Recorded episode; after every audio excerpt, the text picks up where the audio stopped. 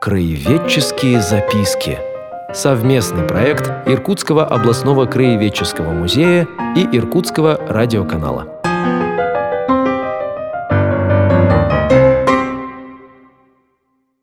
Добрый день, уважаемые радиослушатели. В эфире снова программа «Краеведческие записки» и я, ученый-секретарь Иркутского областного краеведческого музея Артем Валерьевич Чернаков, приглашаю вас на встречу с музейными проектами, музейным миром нашим, который охватывает самые разные стороны человеческой деятельности, не только на территории Восточной Сибири, Иркутской области, но, конечно, в первую очередь вот в пределах нашего географического региона. И сегодняшняя передача у нас будет немного необычная. Дело в том, что 8 июля, так может быть не очень громко сравнительно с предыдущими годовщинами, но отметила страна в очередной раз День Бамовца. Он связан э, с известным постановлением правительства 8 июля 1974 года, и вот к этой дате поэтому привязан, кстати, в этот день, и другие разные знаменательные даты неожиданно совпадают с ним. Но само строительство магистрали началось еще за три года до принятия этого постановления, просто оно резко повысило статус стройки, придало ей не только всенародный, а отчасти даже международный характер, поэтому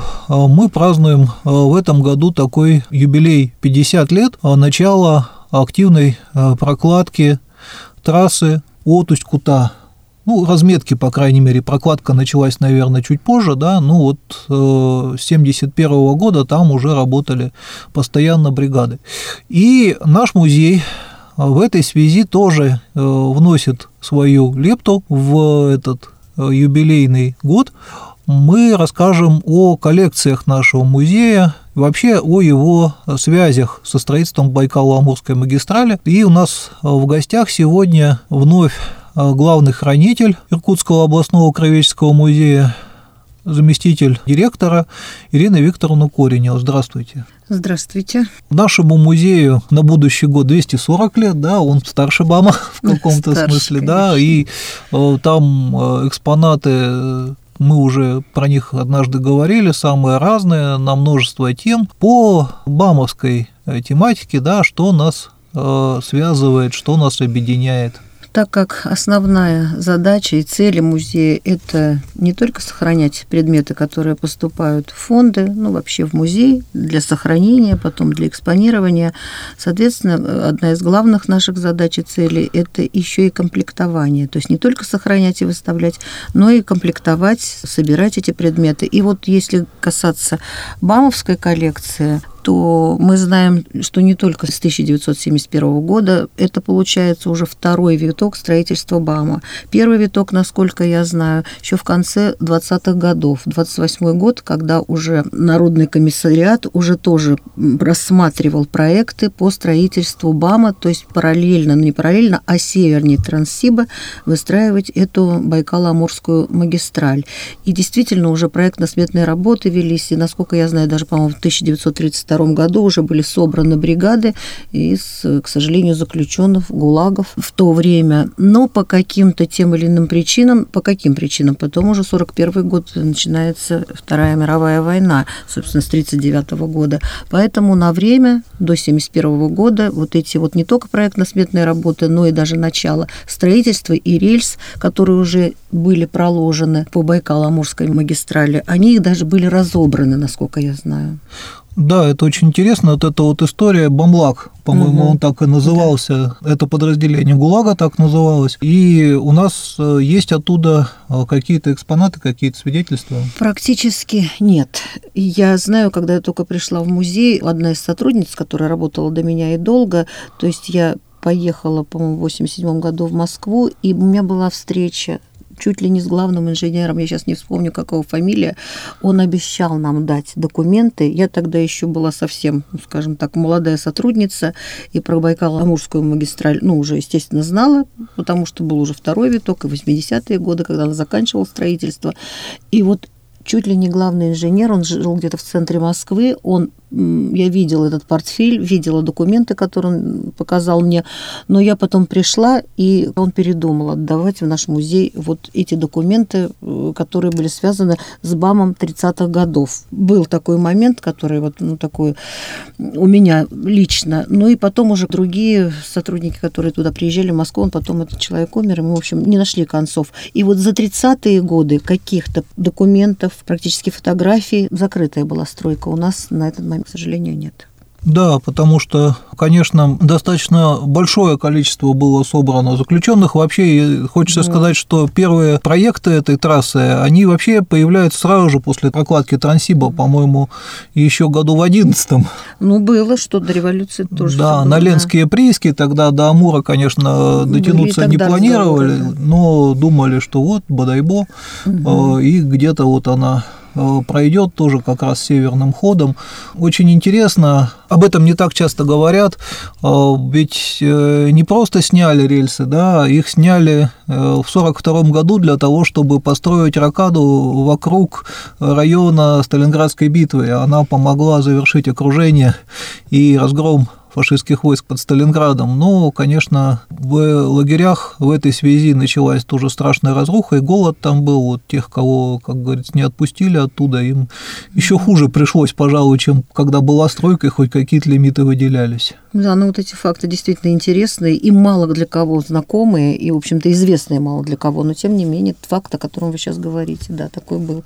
Правда, даже про Сталинград я не знала, честно говоря, знала, что разобрали, а куда. Потом очень-очень медленно стали снова втягиваться в эти проекты. Конечно, уже вот такой даровой силы заключенных не было, и средства для вольнонаемных э, приходилось гораздо больше изыскивать. Угу. Тоже долгое время их не хватало. Ну вот тогда все-таки эпохи 70-х годов, что у нас в музее? Ну вот тут уже гораздо больше, потому что это уже получается, что БАМ, начиная с 71 года, ну уже тогда третий виток, да, или второй, скажем так, а уже в середине 70-х годов сотрудники нашего музея едут на гид-поездах до какой-то из веток, или, например, какой-то открывается какая-то станция, или уже открытая, или, например, Усть-Кут, или Тайшет, или та же станция станция магистральный, где наши сотрудники на гид-поездах вместе с актерами, э, вместе с библиотекарями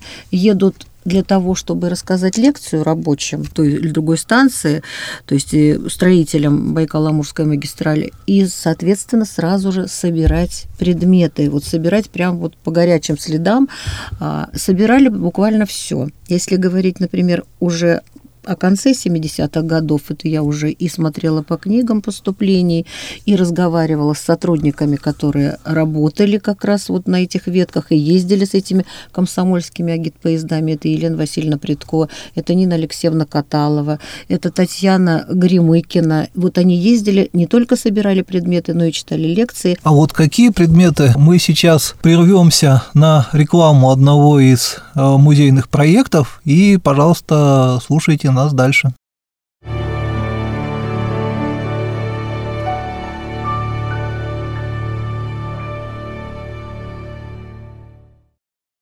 В музейной студии Иркутского областного краеведческого музея продолжает работать выставка «Традиционный русский костюм XIX и XX веков» из собрания Сергея Глебушкина.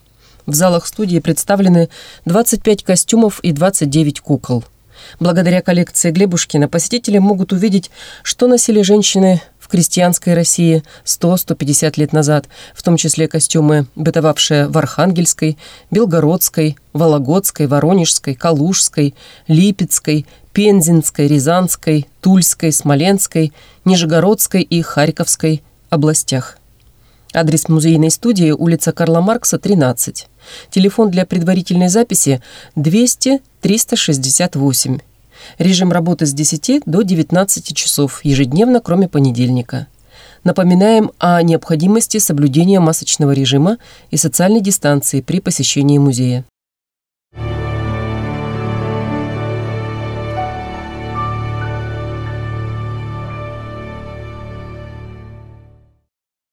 И в эфире снова программа «Краеведческие записки». У нас тема сегодня Бамовская, и главный хранитель Иркутского областного краеведческого музея Ирина Викторовна Коренева вот э, рассказывает о том, э, что же стало основой бамовских сборов музея в 1970-х годах. Если говорить о документальном фонде, это и личные документы работников, которые строили БАМ, почетные грамоты, благодарности, пригласительные билеты, мандаты, комсомольские путевки, потому что с середины 70-х годов, после 17-го съезда в ЛКСМ, как раз это началась такая всесоюзная комсомольская стройка, и комсомольцы со всего Советского Союза поехали строить Байкало-Амурскую магистраль.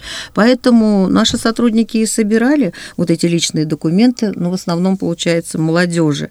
А, книги почета имеет у нас э, наша коллекция по БАМу, книги трудовой славы, стен газеты, которые там вот эти молодые строители выпускали, плакаты с социалистическими обязательствами, листовки, газеты «Строитель БАМ», «Восточно-Сибирский путь», программу спектаклей, концертов, афиш, которые и их самодеятельность Большое спасибо. Ну, давайте немножко уточним. Вот что такое книга почета, например? Это же так э, для современного слушателя звучит непривычно, да может уже и многие успели подзабыть, кто тогда жил. Книги почета, они делались, как это говорят, хендмейк сейчас, да, то есть брали просто большую общую тетрадь и книги почета, где фотографии приклеивались бригадиров, которые, получается, что передовиков, которые первыми чего-то достигали главного вот, и были на виду.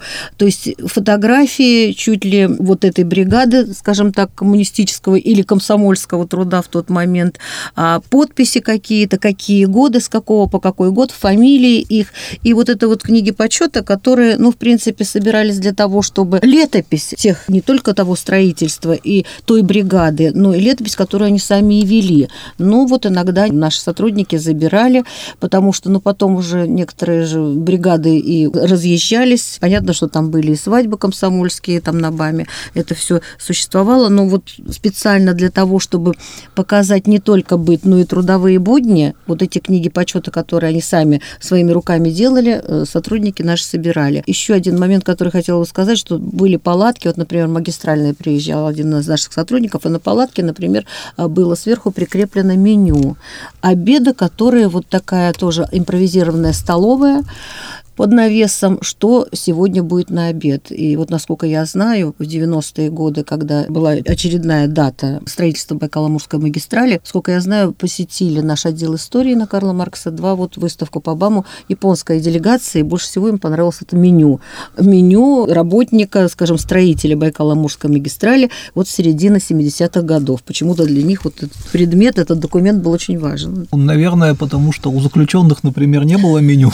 Не было. Вот, и поэтому, собственно, это такое весомое свидетельство, а, что все-таки добровольный, хотя и в сложных условиях, не всегда вполне комфортный, но все-таки выбранный самими людьми труд осуществлял основную стройку. Как раз если вспоминать про дело истории, там в основной экспозиции угу. сегодня на втором этаже, где как раз зал, посвященный Иркутской области, угу. есть вот этот обломок доски с словами «улица Крымская». Насколько я знаю, они тоже с БАМа привезены. Ну, импровизированные такие улицы действительно были там. Видите, я не была там, но по рассказам наших сотрудников это было все интересно. Ну, и потом это, получается, эпоха такого советского романтизма была, потому что это вот комсомольцы, молодежь, которая ехала действительно за туманом и за запахом тайги, как говорится в песне. Потому что молодежь, ну, практически все потом вернулись, но некоторые там и оставались, и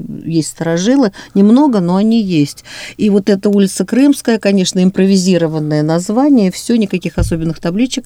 Да, есть, естественно, и замечательная куртка бамовца, есть и галстуки, есть очень много значков, которые тогда выпускались по Байкало-Амурской магистрали, и всевозможные головные уборы. А какие галстуки, давайте поподробнее. А галстуки, похожие на пионерские, такие же галстуки, которые с надписями, с подписями, в принципе, делали, просто подписывался каждый каждый из приезжих туда, и строителей, молодых строителей. Э, такого плана галстуки. То есть ничего особенного, нового они не выдумывали. Но еще можно сказать, что вот фотографий очень много, конечно, но документы документами, меню меню, а то, что в материалах фотофонда по БАМу отражена, получается, вся, ну, один из периодов строительства этой железной дороги, где-то вот с 76 года по 85 И тематика фотографий тоже разнообразна. Приезд на строительство этой молодежи, в основном, конечно, молодых людей, то есть студентов тех же, которые, например, на какой-то небольшой, короткий срок приезжали. Кто-то приезжал туда и оставался. Строительство дороги по этапам. Герои, опять же, строительство, то есть лучшие бригады, то есть это и общие такие, общего плана фотографии, кто-то вот отдельно сфотографирован. Общественная работа, комсомольские собрания, встречи, приезд на БАМ, ну вот я уже тоже говорила, повторяюсь, артистов, общественных деятелей, секретарей ВЛКСМ, они должны были. Спасибо, очень интересно. Вот вы про лекции, кстати, упомянули, давайте к этому вернемся. Угу. А что за лекции читали? Ну вот э, они же туда вроде как работать приехали, а не лекции слушать. Тем не менее, это был один из наших должностных инструкций вообще музейного работника с середины 70-х годов, это то есть то, что я знаю, и я еще застала э, в 85 году, когда лекции читал каждый научный сотрудник музея. То есть выезжали на мясокомбинаты, выезжали на рейды, если это казалось проходство. И когда вот появилась эта всесоюзная стройка комсомольская, ну так ее таким образом ее уже потом оформили, скажем так, что ленинский комсомол, и тогда уже это уже было обязательством и обязанностью любого сотрудника ехать с лекцией. Лекции были любые. То есть в любом случае молодежь, молодые бригады, которым было интересно все, с лекциями о декабристах, с лекциями о об истории Иркутской области, с лекциями о природе, о погоде, то есть все, чем занимается музейный сотрудник, обо всем на этих лекциях они рассказывали и с удовольствием слушали, насколько я знаю. То есть не только история?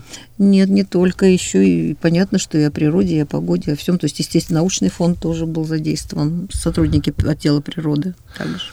Ну вот в этой связи, конечно, в зоне БАМа какое-то количество месторождений поделочного камня было открыто. Это не было целью строительства дороги, да, но вот они там обнаружились и стали разрабатываться в связи с э, вновь возникшим удобством. Поэтому отчасти и э, какие-то экспонаты сделаны вот из этого поделочного камня тоже, да, могут считаться конечно, бамовскими. Конечно, и считаются, естественно. То есть у нас достаточно большое разнообразное по виду материалы, я вот назвала чуть-чуть документы, фотофонд, естественно, это, правда, есть и сувенирные костыли, там, так сказать, которые применялись при строительстве железной дороги, это и обязательно вот их обмундирование, или, скажем так сказать, их бамовская одежда, в которых они ходили, курточки, всевозможные головные уборы, кепки, кепки. Все, что касается вот поделочного камня и каких-то сувениров, тоже все это привозилось, и все, слава богу, сохранилось, и вот частично на выставке у нас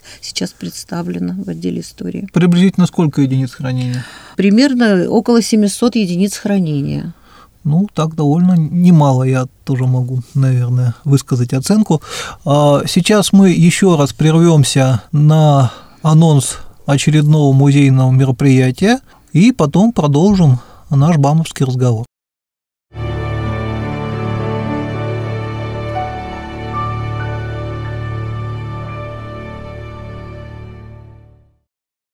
Пятнадцатого июля Иркутский областной краеведческий музей приглашает вас на экскурсию «Историко-мемориальный комплекс Иерусалимская гора».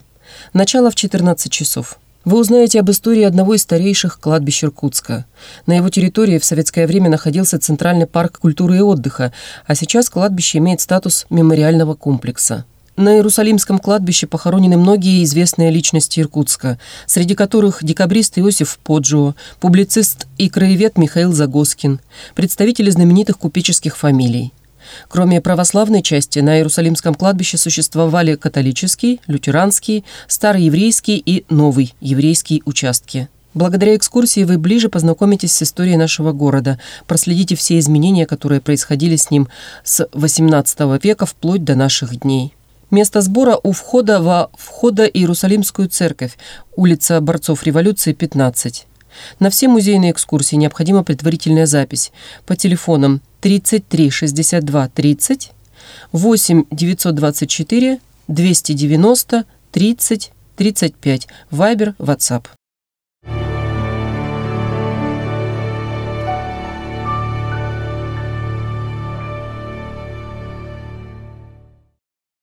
Продолжаем программу «Краеведческие записки». История. Сегодня мы отмечаем такой 50-летний э, юбилей начала очередного строительства, да, ну вот уже завершающего этапа, как тогда оказалось строительство Обама, но ничего, оказывается, завершающего не бывает, чуть еще время не проходит, и мы выясняем, что вот уже совершенно при э, новом государственном строе, при новом правительстве, в новом тысячелетии выходит постановление, э, которое существенно требует расширить и интенсифицировать снова строительство в зоне Байкала-Амурской магистрали. Соответственно, эти сборы, они э, так или иначе будут пополняться. Вот расскажите, э, что планируется, что может быть уже сделано в этом плане? Действительно, во всяком случае, ветераны строительства Байкало-Амурской магистрали, слава богу, живы и здоровы. Многие. Кто в Москве живет, кто в Тынде живет, кто в поселке Магистральном, они еще, слава богу, есть. Мы, конечно, сейчас пореже ездим в такие экспедиции, но все равно и в Иркутске есть те же самые строители БАМа. Но мне хотелось бы сейчас отметить, вот в 2019 году мы с коллегой ездили хранителем живописи и графики Юлии Александровны Киселевой, поехали э, в Росизо, которое расформировалось в тот момент. И, собственно, Росизо тогда распространила э, информацию через Министерство культуры Российской Федерации по всем музеям, и художественным, и краеведческим. И слава богу, так как мы давно комплектуем и знаем, нам вот прислали список, и мы выбрали художников наших ли иркутских, например, или из Иркутской области, или тематически. И вот тематически мы тогда, и в частности Юлия Александровна Киселева, слава богу, отобрала большое количество работ, как раз отражающих период Байкало-Амурской магистрали. И в 2019 году мы, ну, наверное, больше 15 работ, таких как Оралова, Паттерсон, прям целая серия «Трудовые будни БАМа», Нижний Ангарск, Байкал, 75 год. Это люди, художники, которые приезжали из Москвы, из других городов и писали вот эти вот такие серии, как «Трудовые будни». А, Ганин, Бреславцев, Вечерский, Горина, конечно же, Александр Михайлович Муравьев, который тоже писал о БАМе. В какой-то момент мы у него здесь приобретали эти работы. В 70-е и 80-е годы наш музей, но оказались эти работы частично покупал и Росизо в те годы, а теперь вот мы спокойно могли к 2019 году, и у нас собралась очень хорошая коллекция живописных и графических работ, и вот пополнили мы ее в 2019 году, как раз вот замечательными работами советских еще художников, плюс добавили еще и наших, которых мы любим, знаем, ну вот в частности, еще раз повторюсь, народного художника Александра Михайловича Муравьева. То есть это такое вот, тогда это была, угу. скажем так, жанровая живопись, почти батальная, да, да. Сейчас она практически уже историческая. Историческая, причем очень неплохие работы, а вот в те годы, в 70-е, 80-е, и тогда они были еще практически все живы, сейчас вот я могу перечислить, нет, наверное, уже ни одного, Смагин Виталий, Алексеев Анатолий, Шелтунов Александр, Башарин Николай, Костовский, Гимов Лев Борисович, Гутерзон, Конев, Жемерикин Владимир, Кузьмин Владимир Александрович, которого совсем недавно покинул нас. Вот этих художников наших иркутских, писали тоже об Абе, мы тогда, в 80-е, в начале 80-х, как раз вот приобретали эти. И у нас получается, можно по Обаму великолепную, наверное, на три зала музейной студии, если на четыре, сделать великолепную выставку как раз по этой теме строительства Байкала-Амурской магистрали. Замечательно. Ну вот, а что касается вот того, с чего мы начали. Угу. Вот сейчас у нас э, начинается стройка. Какие-то э, есть идеи, как и что оттуда надо будет подобрать в музей, чтобы, если не как 70-е годы, то хотя бы похожая эпоха отразилась в наших коллекциях когда-нибудь в будущем. Это все в нашей власти и в наших силах. Это, естественно, обязательно нужно будет сделать небольшой план комплектования и, во-первых, проанализировать, что у нас есть, чего нет, но в любом случае нынешнего времени у нас нет, и его нужно собирать здесь и сейчас. В принципе, по отработанному сценарию, которым всю жизнь жизнь идут любые научные сотрудники, которые комплектуют любые материалы. Все это возможно через людей, через поездки в командировку опять же документы, опять же фотографии. Сейчас мы можем еще и фотографа хорошего взять, так сказать, на месте, сфотографировать тот или иной участок того или иного человека и таким образом собрать сами личные фонды. Какой-то, если человек будет интересный, то уже можно на 100% собрать информацию по нему, по этому человеку или по данному участку, который нас интересует. Да, я думаю, это будет не менее интересная страница, потому что там уже, конечно, не будет комсомольцев с одной стороны. Их уже нет. Да, с другой стороны снова будут заключенные. Тут сложнее, но тем не менее они тоже люди. Вот, и так или иначе им будет послабление по срокам, более высокий заработок, чем обычно в колонии, то есть это как-то продумано. Во всяком случае, это будет опять уже третье новое лицо все той же дороги и более тысячи километров, напомню, протяженности Байкало-Амурской магистрали угу. проходит по нашей области, по ее северным районам. Ну что ж, большое спасибо Ирина Викторовна. Спасибо, за... Артем Валерьевич. А так просто можно еще напомнить, что вообще когда-то начиналась она и от Тайшета до Советской гавани, то есть это уже Тихий океан, вообще составляла 4287, а у нас тысяча да, километров практически. Сейчас Тайшет спорят, включать, не включать, Ясно. потому что если с 51 года считать, то включать, а если 70, там уже была построена эта дорога. Ясно. Мы заканчиваем программу «Кровеческие записки». Напоминаю вам, что справки о работе нашего музея э, можно узнать по телефону 33 62 30 на нашем сайте www.museum-irkutsk.ru и во всех социальных сетях. У нас сегодня в гостях была главный хранитель Иркутского областного кровеческого музея, заместитель директора Ирина Викторовна Коренева – и я, ученый-секретарь музея Артем Ермаков, прощаюсь с вами. До новых встреч. Байкала, Амурская магистраль. Солнце в небе светит мудро, Молодеет древний край. От Байкала до Амура мы проложим магистраль. Встретим зябкие рассветы, Встретим долгую пургу, Биографию планеты Пишем мы свою строку. Слышишь, время гудит, О, на просторах крутых, О, и большая тайга покоряется нам. Слышишь, время гудит, на просторах крутых бам Это колокол наших сердец молодых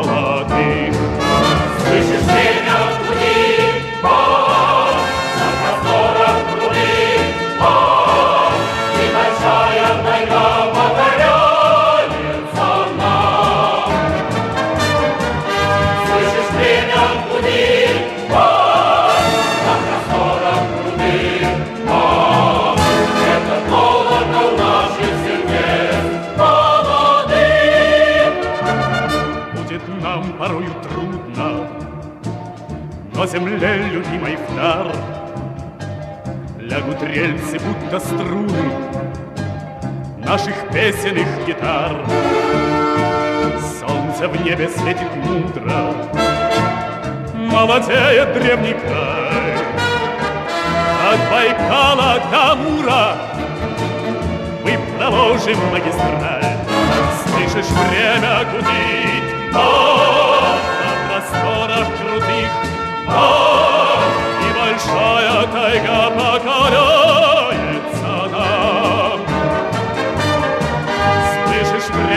время гудит, а на просторах крутых. А, это колокол наших сердец молодых. Слышишь, время гудит,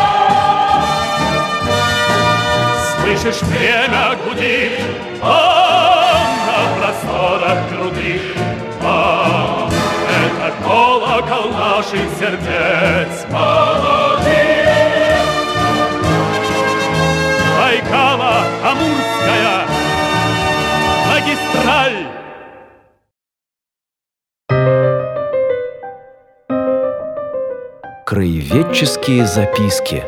Совместный проект Иркутского областного краеведческого музея и Иркутского радиоканала.